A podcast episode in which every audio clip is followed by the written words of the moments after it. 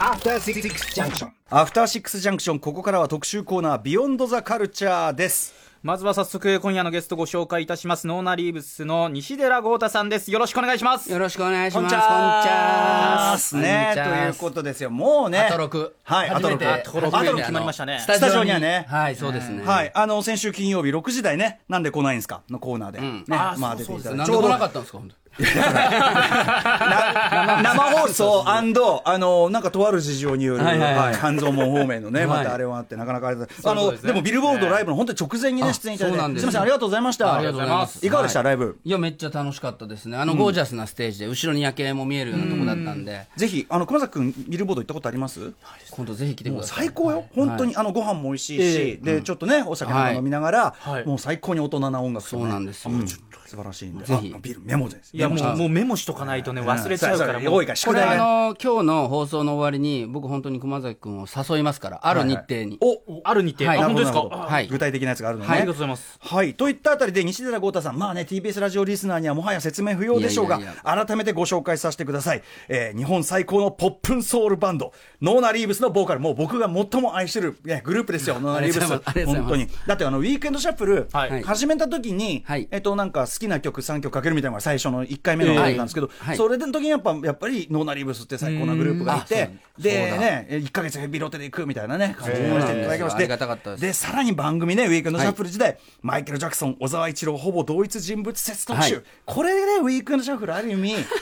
あの番組的にもブレイクしましたし、本当にありがとうございますということです。さまざまなね、名音楽企画の数々、そしてですね、えー見てきたのかというね、いうね、はい。お前その場面にいたのかというね、あの、はい。大阪弁、あ 関西弁、関西弁、関西弁でのね、はい。京都弁でのね、はい。えー小芝居の数々、詳しく残しております。はいえーで TBS ラジオではもちろん「ザ・トップ5など番組のテーマ曲、ジングルなどでもおなじみでございます、はい。さあそんな西田豪太さん、はい。えーもうあもうアトロックですからいっぱいあるんですよ、はい。もうね。あります、あります。今後も無限に。マジですか？もう俺もう本当豆腐くんじゃないですけど、一回でも一秒でも多く出ようという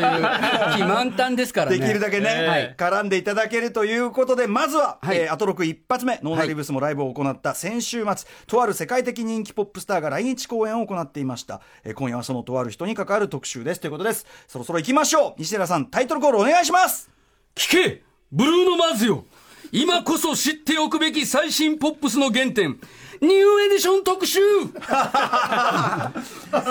ですね。素晴らしいいやもうタイトルコールだけでもうつかみがね。いや、ありがとうございまやーかっこいいす。いや、僕ね、かっこよくないですけど、いやいやいやいや僕ね、もうブルーノ・マーズさんね、うん本当まあ言うたら後輩ですやん。僕からしたら。僕らのね。まあはい年齢的な年齢的な意味だけですけどね、はい好きな音楽もよう似ててですよ、はいはいはい。僕が勝てるとしたら、こういう細かい知識だけですから。いやいやいや、そんなことないですよ。マサルともと。歴史に関しては、ん。あの、ブルーノ・マーズに教えて、もうあの、昨日までブルーノ・マーズさんは、もうその埼玉スーパーアリーナマイムパイの中で歌われてまして、明日確か台湾なんですよ。ああそうなんですあ、じゃあ日本にまだギリギリで聞けてるかもしれない。ブルーノ・マーズよ。聞いてくれないかなブルーノマーズさん。今までね、ウィークエンドシャッフルで、あの、歌丸よシリーズってありましたけど、ブルーノ・マーズよってね、まあでかい。ね。僕はもう世界的にもこういううんちくにかけては、うん。ちょっとなんか先んじてるかなというところがありますので、本も書いてますし。はい。ということで、えー改めて、じゃあ、ブルーノ・マーズさん、どんな方あの、久々にさ、はい。レ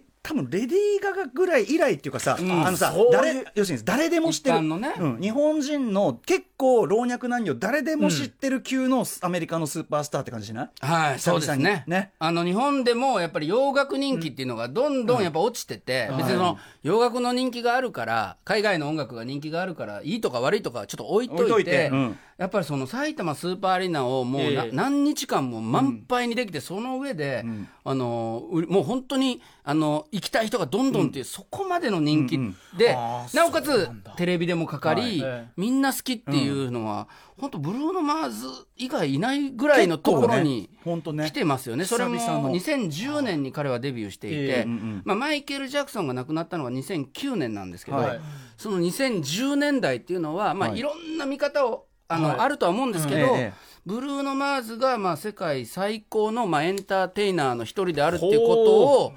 まあ、否定する人は少ないんじゃないこのかなと、間のグラミーでも総なめでしたしね。そうですね、はい。あのブルーノ・マーズさんという方は、はい。1985年10月8日生まれなんですよ。うんで、えー現在これはにさ33歳。33 33 33になろうとしてるのかな、はい32歳ですね、そうですね。はい。で、えーハワイのホノルル出身なんですね、うん。これねすごいポイントで、ん。お父さんはプエルトリコ系のお父さんと、はい。それから、えっと、東欧系ハンガリーウクライナ系のユダヤ人の、まあ、あー。間に生まれたお父さん。へええーピーター・ヘルナンデスさんというブルックリン、あのニューヨークのブルックリンの、えー育ちでハワイに移住した方がお父さんでドラマーですすごいね。ね複雑なというかね。そうですね。本当にね。だから、まああのまあ、いわゆる、まあ、白人というんですかね、系のあのあ血れもももともと入っていると、うんうんうんそれとお母さんがあのフィリピン系のフラダンサーでへで、まあ、歌も歌ってたという情報が入ってますけど、うんうん。その方がそのハワイに行って、はい。まあ、踊ったり歌ったりしていたお母さんと、まあうん。えーブルックリンでドゥアップなんかもしながら本格的に音楽してたんだけど、うん。うん。あ一応ハワイ行ってみるかと思って行ってミュージシャンをしていたお父さんの間に生まれたのがブルーノ・マーズさんなんですよ。でこれがやっぱ最大の彼のポイントで、まあ、これはグラミー賞今年ねえー最優秀アルバム賞なんかも総なめしたんですけど、はい。その時にこんなことをブルーノ・マーズさんがおっしゃってますね。はいえーこれは読みます。よあの第60回グラミー賞。1月27日今年ニューヨークで開催されまして、最優秀アルバム賞を含む最多6部門をブルーノ・マーズさんが取りました。でこれすごい実は感動的な、はい。あのスピーチで、今年のグラミー賞っていうのはそのケンドリック・ラマーさんだったり、はい。JG さんだったり、黒人ラップアーティストってまあたくさん出てきてまして、なおかつその、あのケンドリック・ラマーという人は何枚もいいアルバムを出して、この2010年代を代表する、そのコンプトンというね、まあ、歌丸さんの前で言うのもあれなんですけども、本当にその、まあ、荒廃した街の中から出てきた、めっちゃ賢い。はい。あの小学校を首席で卒業するような、めっちゃ賢いで悪いこともせえへんのに、みんなからもバカにされず、こいつ賢いやし、こいつの言うこと聞いとこうっていうのがケンドリック・ラマー、本名ですから、ケンドリック・ラマーと、エディ・ケンドリックスっていうね、あのテンプテーションズの中にいたボーカリストからお母さんがかっこいいんちゃうかって、名字をあケンドリックって名前つけたっていう、おしゃれな名前なんで、僕なんかあのモータウンというレーベルにいた、テンプテーションズというソウルボーカルグループの名前、僕なんかそういう意味で言うと、その、あの芸名というかニックネームで出てないはい。ラッパーっていう意味でもケンドリック・ラマーっていう方すごいなって思ったりもするんですけど、はい。本名系ね。本名系それで、まあ、そのケンドリック・ラマーが取るんちゃうか取るんちゃうかって言ってる中で、そのブルーノ・マーズが取ったんですよ。はい。僕もケンドリック・ラマーが取ると実は思ってたんで、でそのあのは白人と黒人の、まあ、ある種の対立だったり、グラミー賞というものが、まあ、白人のおじさんがいっぱいこう、権利を持ってるようなあの、まあ、日本で、まあ、紅白とまでは言わないですけど、はい。ちょっとやっぱり若い人の感覚からずれたようなところがあるって言われてる中で、そのこここ数年揉めてたんですね。白人と黒人の間で、のあのアーティストの間で、それでもうケンドリック取るやろって言ってた時に、ヒュッと、まあ、言うたらちょっとユニバーサルな、ハワイ出身の、はいはい。そのブルーノ・マーズが全部取った時に、はいなんなんていうのかな？ちょっとこうあまたいわゆるオーソドックスなラップアーティストは弾かれてしまったのかという状況の中のスピーチでこのケンド、あえっとブルーノ・マーズがこんなこと言ったんですね。15歳の頃の話をさせてほしいと。はい。僕はあのハワイでマジック・オブ・ポリネシアというショーの前座務めてましたと。はいで、まあ、カーテンが上がると同時に、僕の使命は世界中から来た1000人ぐらいの旅行客たちを楽しませることやと思ってましたと。で10曲か12曲ぐらいのセットリストを組んで、とにかく15歳の僕最高やったんやと。で年重ねて後から知ったのは、僕が当時歌ってた曲は、すべて L.A.&ベビーフェイス、ジミー・ジャム、テリー・ルイス、テディ・ライリーが作曲した楽曲だったんだよおーおーで、まあ、あの頃ハワイのステージの間近で見たのは、これまで会ったことない人が、たとえ地球の反対側から来ても、その瞬間だけ音楽に合わせて一緒になって踊ったり、乾杯したり、まあ、セレブレートしたりする姿で、僕はこの24カラットマジックというアルバムで、そういう状況を作りたかったんよ。すべての曲は喜びと愛のためだけに作ったので、みんなが一緒に踊ってる姿を見たかっただけやって言ったんですよ。うん、あのちょっとその説明はあの不足だったんですけど、そのさっき、あのお父さんもミュージシャン、お母さんもはい。ミュージシャンって言ってたんですけど、ハワイの、えーいわゆるラウンジとかナイトクラブとか、はい。その僕らみたいな観光客、日本人も含めて、ハワイに行くと、その箱番っていうんですかね、はい。ご飯とか食べてるところで、バンドが演奏してる、はい。そういうことをやってるファミリービジネスをブルブルーノ・マーズさんは子供の頃からお父さんとお母さんの手伝いでしてたんですで可愛いな言うて、うんちっちゃい子だし、はいうんうん。で5歳6歳の頃からもうあのブルーノの映像って結構残ってるんですけど、へー。そのエルビス・プレスリーのモノマネをしたり、はい。マイケル・ジャクソンのモノマネをしたり、うんうん。っていうことで、まあ、昔のちっちゃい頃のマイケルとか想像し、マイケル・ジャクソンとか想像してもらうといいんちょっとですけど、近いねなんかね。そうなんですよ、もうちっちゃい頃からあのパーカッショニストのお父さんと、まあ、ダンサーボーカリストのお母さんと一緒になって、ええ。まあ、こう演奏してそれ歌ってギャーギャー言われてたっていうのがブルーノ・マーズさんだったんですよね、だから、まあ、彼が言ったのは僕はそのハワイに来てるいろんな人種の人を、はい。その場にしかいない人を楽しませるために歌ってたのが僕の原点ですよって言ったから、割とその差別とこととか、はい。アメリカのそのオーソドックスなその出身じゃないっていう、そのもう本当のそのラップが出てくるような、はい。そのハーレムとかじゃないよということを逆手にとって世界中の人を楽しませたいだけなんやって言ったことでまあ人気が出たんですけどそのまあ一つのさっき言ったポイントとして僕がすあの歌ってた曲後から知ったんやけど LA& ベビーフェイスとジミー・ジャムテリー・ルイスとテディ・ライリーが作曲した楽曲に僕は影響を受けましたはい。って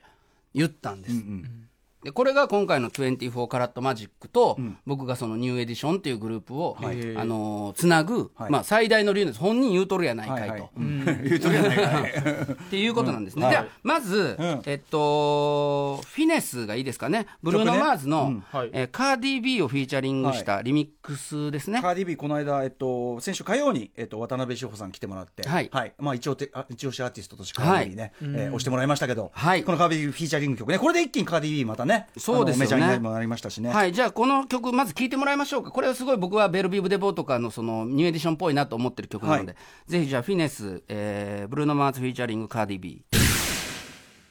はいということで、はい。ブルーノ・マーズフィネスフィーチャリングカーディビーということでね。そうですね。あのーまあいわゆるニュージャックスイングですよね、はいニュージャックスイングと言われるね。はいあのー90年代80年代後半から90年代頭にかけて大流行した音楽スタイルがあって、まあ、それのリバイバルということで一応い。いですよね、はい、これはね。そうです。まあ、あの、3連符、16音符の3連符で、まあ、スイングしてるって、もうちっちきちっちきちっちきみたいな感じで、こう、はいはいまあ、ノリのいい音楽なんで、あの、まあ、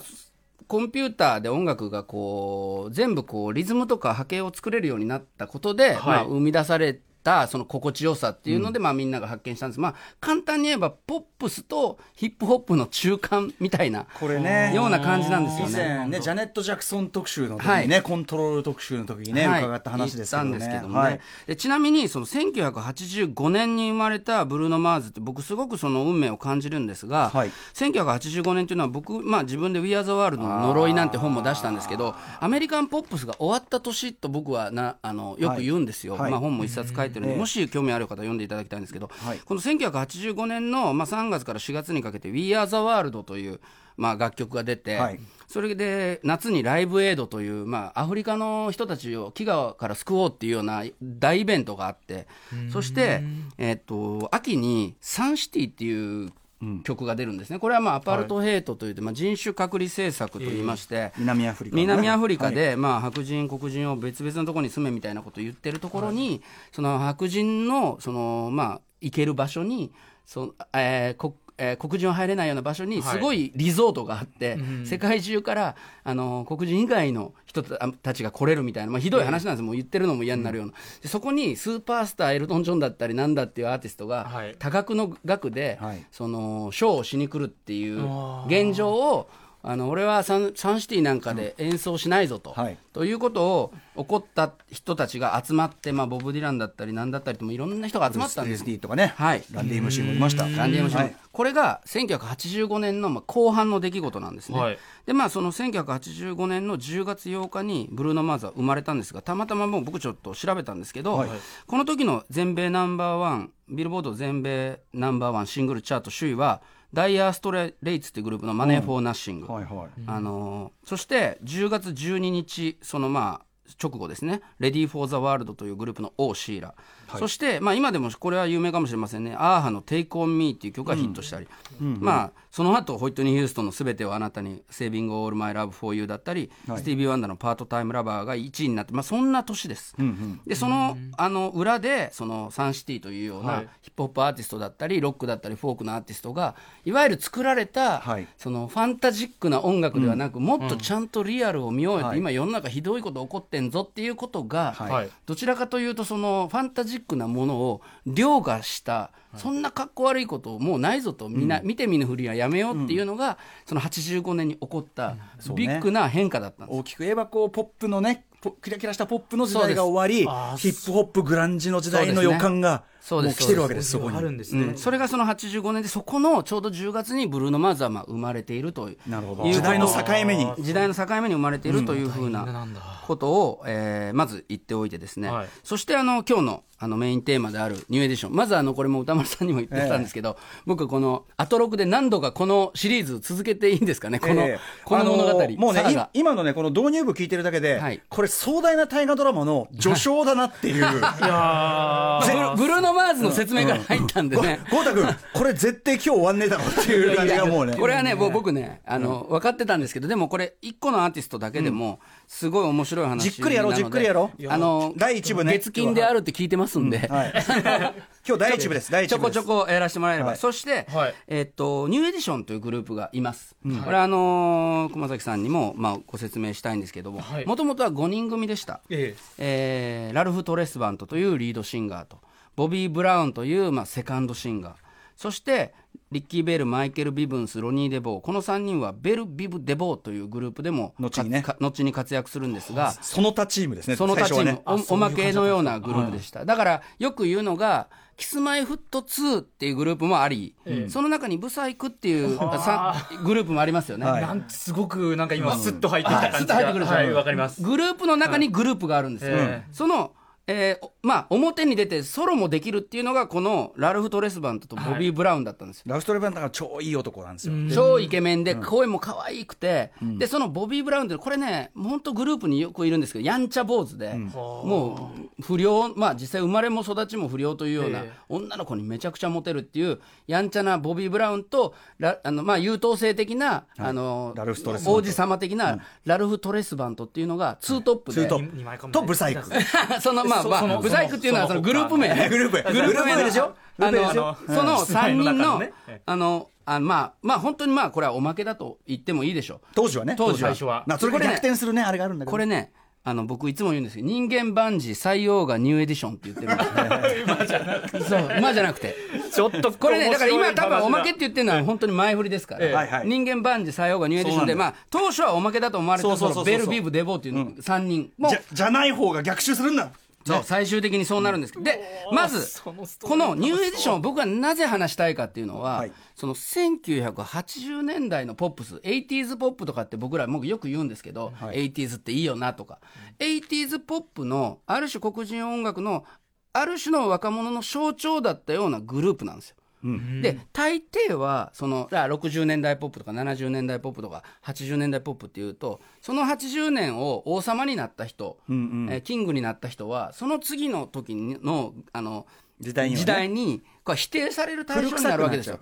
王様だったわけですから。はい。だからまあお笑いとかでもちょっとずつ変わっていくように、その80年代を制するってことはいいことでもありながら、はい。その次の時代にあの移り変われないっていうパターンが、それこそ We Are the World 参加組はもう80年代って匂いがつきすぎちゃって。そうなんですよそうなんです。ね、その呪い。そう。野球で言えばこうストライクゾーンがバッと変わって今までボールだったのがストライクになりストライクだったのそんなピピッチャーでね、エースでやった人ほど、さっきまでストライクだったのにこれがボールになるのかっていう、はいはいはいはい。でニューエディションの凄さは90年代にこうのたうち回るんですよこの5人は。このグループとしても、ええ。のたうち回ったのに、時代の境目あーもうそうなんですね。80年代の途中にそのポップスのルールが変わって、はい。否定される立場になりめっちゃダサい立場になったことをそのもう真剣に捉えて、俺らは生き残るぞっていうことで90年代のポップスとはまあろ黒人ポップスは何だ何ぞやっていうのを打ち立てたグループなんですよ。2回天下取ってるんですよ、ほうそれなかなか珍しいパターン。そうですそうです、はい。そして特にブルーノ・マーズが尊敬してますって言ったプロデューサーと組んだのはどちらかというとその2回目の成功なんですよね。這い上がって這い上がって作った大人になっていくうちで成功したものを今の24カラットマジックであのブルーノが取り入れてるっていうところが、まあ、最大のポイントで。まずじゃあ80年代ポップスってお前言うけどどんなんやねんっておおっしゃる方もいるんで,、でしょうからこのニューエディションの1983年のはい。デビュー曲「えーキャンディーガール」という曲を聴いてください。はい。熊崎アナウンサーにちょっと聞きたいんですけど、ええ。今のまあ、これはリードシンガーのラルフ・トレスバンとか14、5歳の時の声なんですけど、はい。キャンディーガール聞いてどう思いました？いや正直、思ってたよりも相当高かったですね。声がね。子供でしょ、はいはい。これのねあの80年代のジャクソン5っていうだってあのキャッチフレーズで、ううん。んもろに ABC じゃん。そうなんですよ、もうまあこれ作ったのがモーリス・スターというプロデューサーで、この人ストリートワイズレコードっていうところの、ええ。まあ、リーダーだったんですけどこの人がまあめっちゃ天才で、このアルバムを出した後にこれインディーズなんですね、これインディーズでそのモーリス・スターという方が「ごめん君ら才能あるな」言うて、はい俺曲作ったるわ」言うて出したんですよ、んほんでめっちゃ売れたんですよ、はい。そしたら「お前よっしゃ次から、あの俺やるぞ」って MCA っていうメジャーから契約してくれって来て、ん。あヒットしたから「はいおいいいぞ80年代のジャクソン5ニューエディション行くぞ」言って言うたんですよ、で俺もじゃあええ曲作るわってこうモーリス・スターが言うたんですけど、全然金くれなかったんですよモーリス・スターがこの子供たちに。はいはいありね、あうん。当時ね。ほんでもでこの家族みんな貧乏やったんで、いやもう金くれへんの嫌や言うて、でもうそんなんもう契約切る言うて、このプロプロデューサー外す言うて、ほんであのモーリス・スターが「青か俺の曲のおかげで売れたんちゃうんか」言うたら「いやそんなん知らん」で金くれる方聞くってで言って MCA と契約したのが、まあ、はい。次のアルバムなんですけど、うんうん。まあ、ちょっとこれあのイントロかけてもらっていいですか「ミスターテレフォンマン」という曲ああ名曲。最高！これはね、レイ・パーカー・ジュニアという方があプロデュースした曲で、我々もゴーストバスターズとかで有名な方。で、まあ、天才なんですけど、まあ、ちょっと聞いてもらおうかな。これは、えっと、まあ、モーリスターの話もまたちょっと後でしますけれども、えーミスター・テレフォン。も、これはボビー・ブラウンとラルフ・トレスバンとのツートップが主に歌っております。はい。あの、ほんまゆっくり聞きたいんです。僕これも大好きなんですけど、ミスター・テレフォンマン。はい。えーニューエディションの、ニューエディションとい。うアルバムで。で、ちなみにさっき、えっと、まあ、レプロデュプロデュースを外された、モーリス・スターという、ええ。まあ、天才がいると言ったんですけど、この人が、あの、その、ニューエディションを、まあ、メジャーレベルに取られて、はい。うわ、どうしようと思った時に、もう次はもう白人で5人組作ったらええんちゃうかっていう発想になり、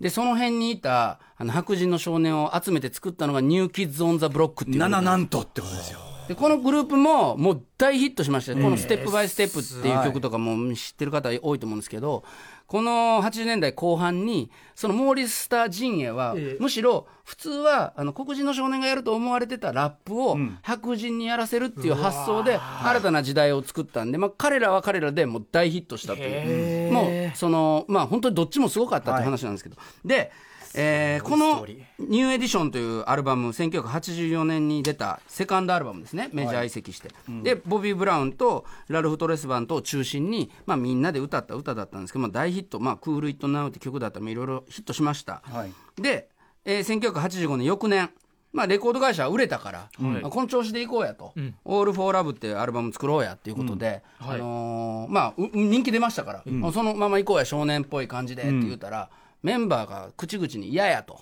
結構ねいい年になってきてもうこんな可愛らしい感じで売るのは嫌やと。で実際さっきおさっき言ってたみたいにその85年っていう年は、はい。その We Are the World ライブエイドサンシティも来てる年なんですよ。だからキラキラしたポップより多分若者たちはこの若い子たちはもうもともとそのまあゲットーとまでは言えないですけどすごい厳しいとか出てきてた子やから、多分むしろヒップホップ聞いてるんだよそうなんですよ。ガンガン。そうなんですそうかそうだからいやもっと激しいことやりたいねんって一番言った人間がボビー・ブラウンやんちゃ坊主来ました。めちゃくちゃやんちゃ坊主やったんです。で、こいつがバブルガムポップってまあ可愛らしいポップっていうのもやってる場合ちゃうで、でもおっさんって言うて言うんですよ、レコード会社の人に。「アホか」言うてもうマイクを放り投げて「アホ言ってられるか」思いだろ ねいろいろ言うんですけど言うこと聞いてもらえないんです、えで11月に「All for Love」が出て、はい。まあ、さっき言ったようにサンシティが流行ってたりして、本格派のそのヒップホップアーティストがどんどん出てる、で12月にクリスマスアルバム「クリスマス・オール・オーバー・ザ・ワールド」っていうのを出さされるんですけど、ええ。それもまさに80年代のジャクソン5っていう感じを継承した、はいまあ1回に1枚クリスマスアルバム、若者のがあったらええんちゃうのっていう、もうほんまにそういう優等生的なやり方なんですよね。はいでそんなんやってられるかって言って、ボビー・ブラウンは辞めるんです。で普通辞めたら、はい。あのこいつ終わりやみたいになるんですけど、そこにですねスティーブン・マカットっていう敏腕マネージャーがいまして、ええ。このやんちゃな感じいけんのちゃう？今の時代合ってんじゃない？合ってんちゃうか、ほう。であのこの人はもう「ジェネシス」とか「レディー・フォー・ザ・ワールド」さっきも言いました「オーシーラ」って曲のヒットさせてたり。で、まあ、最終的にスヌープ・ドッグとかもマネージャーするんですけど、うん。すごいね。まあ、腕利きなんですよ。であこれ2つに分かれたけど、このわがままな方の人気出んのちゃうんっていうので、えキング・オブ・ステージこれもライムスターの,、あのテーマにもなってますけど一つね、言い方として、はい。ボビー・ブラウンが1986年12月にソロアルバム出します、この時はまあまあそこそこのヒットやったんです、はい。それがバッと変わったのが、はい。1988年6月にリリースされたボビー・ブラウン辞めた後のボビー・ブラウンが出した「Don't Be Cruel」ってアルバムでした。ここからですねえーマイプレロガティブかけていいですかね、はい。もう時間あんまりないんで、ね、いや行きましょう行きましょう。はい。歴史的アルバム。マイプレロガティブ。いいですかねこれ、はい。聞いてもらってますけども、マイプレロガティブという曲でですね、これ、だいぶ変わったと思いません？さっきから数年しか経ってないんですけど、うん。なんかそのトーンとか、ね、なんか雰囲気がまずその曲調から全然違うなだいぶハードハードな感じになったとそうですね、この曲は実はその「Don't Be Cruel」ってアルバムこの「Don't Be Cruel」っていうタイトル自体が、そもそもエルビス・プレスリーの大ヒット曲の名前で、まあ言えばすごく生意気なことというか、まあ白人のロックスターもう大先輩の曲を、同じ曲をその若い、あのスターが歌うっていうのが、あの結構その人を食ったというかまあイメージだったんですけど、うんそのそのアルバムえー、Don't Be Cruel を1988年6月にはい。リリースします、これまあ何度か話すっていうこう前提で話しますけど、同じ日にその抜けた、えー抜けちゃった後のニューエディションに、ジョニー・ギルというスーパーボーカリストが入って、はい。ハートブレイクっていうアルバムをジャムルイスというプロデューサーにはい。任せて、ええ。ー作ってたんですけど、はい。全く1988年6月20日の同じ日にハートブレイクと対決対決同じレコード会社なんですよ実は、はい。でドンって両方出して、どっちも大ヒットしたけどセールスだけで言えば、えードントビークレールボビー・ブラウンが圧勝したんです。なぜかなぜかというとこの「Don't Be Cruel」というアルバムは翌年1989年の全米アルバム年間チャートナンバーワンなんです。へー。1989年に一番勝ったんですよ。だから、はい。ニューエディションが負けたというよりは、うん。もう。ボビー・ブラウンが全員に勝ったすごすぎたっていうことですね。いや、そんぐらい。そしてその余波は日本にも来て、ボビ男くんっていうのが生まれてね、そのボビー・ブラウンの髪型を真似たって、踊りを真似る若者がいっぱい出てきたんです。そうなんです。これの世界的大ブーム。えっと、 Don't Be Cruel、Roni、Rock Wit'cha なんとか、 Every Little Step っていう曲、LA& ベビーフェイスというプロデューサーがいたんですけど、その人たちの曲で、本当は作ってたんですけど、アルバム。できたっていう瞬間に、ボビー・ブラウンが、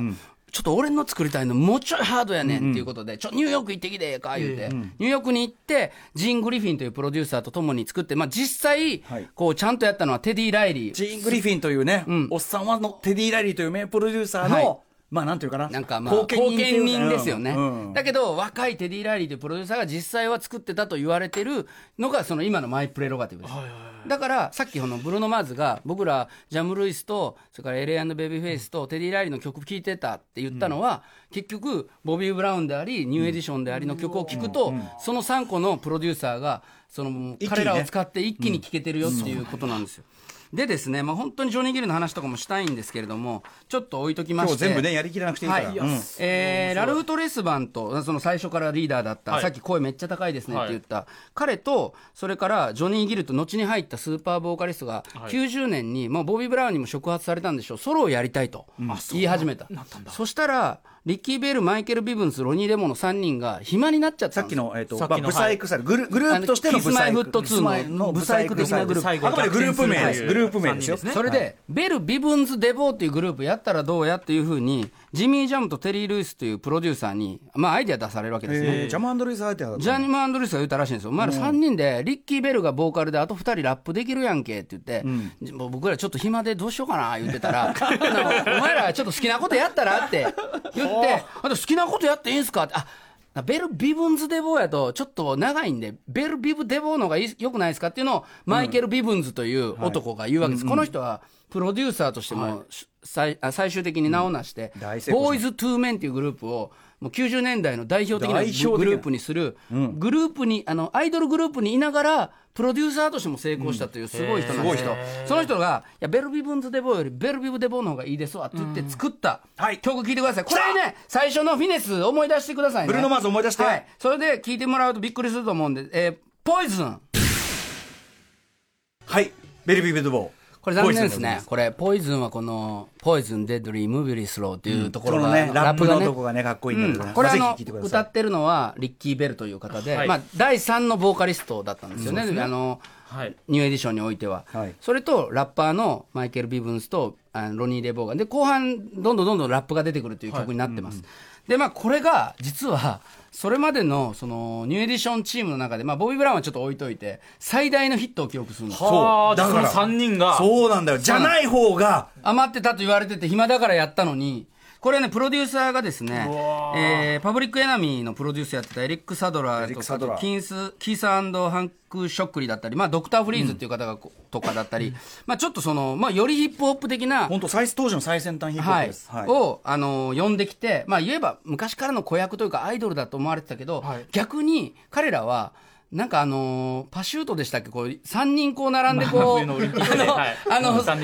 スケートであのあのスケートリンクではい。前の人って風受けるかはい。らしんどいっていう話あったじゃないですか、あのずーっと後ろにいたからあんなやついたっけ？余力が余力が。あの、ほんと80年代の風は全く受けてなかったのよ。ラルフとかボビーは受けてたんだけど、で90年代のシュ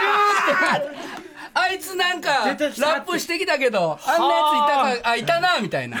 それベルビブでも面今思いついた例えですけど。でベルビブでは成功するしさっき言ったようにその後にはボーイズ・トゥ・メンまでさあの大成功させるんだから結果的には一番の勝ち組なんだよ。そうなんこのですね。3人がそううわーでまあこのジョニー・ギルも8、えー90年に「マイ・マイ・マイ」という曲をヒットさせたり、ラルフ・トレスバンとも「センシティビティ」という曲もヒットさせる、まあこれはね、また次回またこの辺は、ね前々前ね前々前のさあのあのライブバージョンの後ろの方みんなに聞かしたいんだよだから 毎回言ってんだけど「ママイママイそうママママママイ」ほとんどこれです。これこれ「マママママママイ」実はね、あの、ボビー・ブラウンが今度ね、その、えー5月16日と5月17日に、ビルボード、ジョニーギルあごめんなさい、ジョニー・ギルが5月16日水曜日と5月17日に来るんですよ。もう今日、本当はかけたかったんですけど、ここれ一緒に行きませんか5月ね、僕空いてる、空いてる、9, 月9時半からの回もあるんで9時ね。半ちょっと待ってくださいメメモ立ててください9時半からの回もありますから。あの、セカンドには間に合うんじゃないかと思うんですけどね。いや。絶対行きたいよそんな行きたいよ。この説明聞いてジョニー・ギルさんが生生の My, My, My これ聞くの。が、今今、ジョニー・ギル要素ゼロなんですけど、今度ねかけてないから。今度ねでもまあ、ただ。ともかく、このグループが6人組だっていうことを分かってほしいんです。その、ボビー、辞める、ボビー・ブラウンは辞めたけどまた帰ってきたりもするんで、あそこにジョニー・ギルと6人でニューエディションというチームがあり、いろんな話をしたいんですが、あ、今ちょっとかかってます。前々前々前ね。えー、まあ今日もこの話を、まあ導入として聞いてほしいんですけど、まあ、その、さっきのね、タッタカタッタカタカタっていうそのリズム、はいタッタタッタッタタッタっていうそのブルーノマーズフィネスのブルーノマーズフィネスのリズムも聞かなくていいのこれうんあちょっと聞いてみましょうかん出せるみたいようん、ここでね、そのまあポイズンだって大体僕らぐらいの世代の人は思うんですけど、ただ、実はその、まあ、ベルビブデボー要素もありつつ、やっぱりそのブルーノ・マーズのボーカルに相当ボビー・ブラウン色も感じたりもして、そのハスキーで、こう、うん。まあもちろんブルーノ・マーズの方が全然うまいんですけど、うまいか下手かで言うと。ただそのストリートな感じの、そのポップチョン、ポップソングをきっちりリズムに乗って歌うっていうので、僕はなんかそのエブリ・リトル・ステップっていう、そのボビー・ブラウンの曲なんかと、そのベルビブ・デボーの要素が、ポイズンの要素がミックスされが。うん。あの混ざってるのがこのアルバムかななんて思ったりもしてました、コード進行にはね。あのこのブルーノマーズかななんて思ったりもしてましたコード進行にテディ・ライリー感もありつつね。はい、それでまあ改めて、はい。あのーまあニューエディションの歴史はこれからもちょっと続くんですけども今日はここで一旦終わるとしておいてですね。気になる続きえー改めてまあ僕が思うブルーノ・マーズの凄さっていうのはそのハワイ出身だったからこそ、はい。そのヒット曲っていうものをボーダレスに聞いて、そあのこの音楽はだどうだからっていうのを、その差別しないでみんなが喜ぶ音楽をしようとしたハワイの観光客に向けてやっていたことを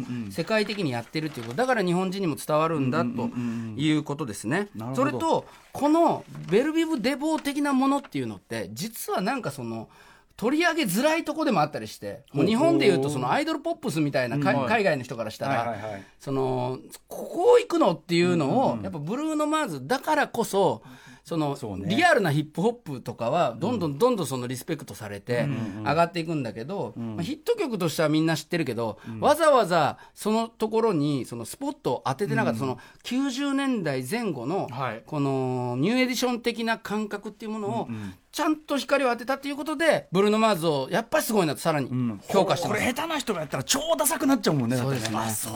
あということでそろそろお時間が来てしまったんですがということはこの後はこれは続きは？続くということで。続く。続く。気になるなこの続きの話聞きたい。呼んでくださいまた。はい、はい。ということで郷太さんお知らせ事とかあります？お知らせ事ですね、あの僕も東北と同じでないといえばないんですけど、えーそうですね、えー10月にミッションというアルバムをリリースしまして、これも実はニューエディションリスペクトで作った、記憶の破片、 featuring 原田郁子さん聞いてもらってますけど、あとですね、えー矢野フェスというイベントに出たり、あ、これ6月16日土曜日ですね、はい。日比谷野外音楽堂に、あ野音でやんだ。えーはい、やります。そんなのもあったり、あの、あとはホームページだったり、僕のツイッターをぜひ見てください。はい。ということでじゃあ豪太君これはねまだ第一部ということで。第一話。はい、よろしくお願いいたします、はいはい、えーということで、えー以上これブルーノ・マーズよ。今こそ知っておくべおくべき最新ポップスの原点ニューエディション特集第一部でした。西原豪太さんありがとうございました。ありがとうございました。明日のこの時間は追悼高畑勲監督特集でおすこれもすごい。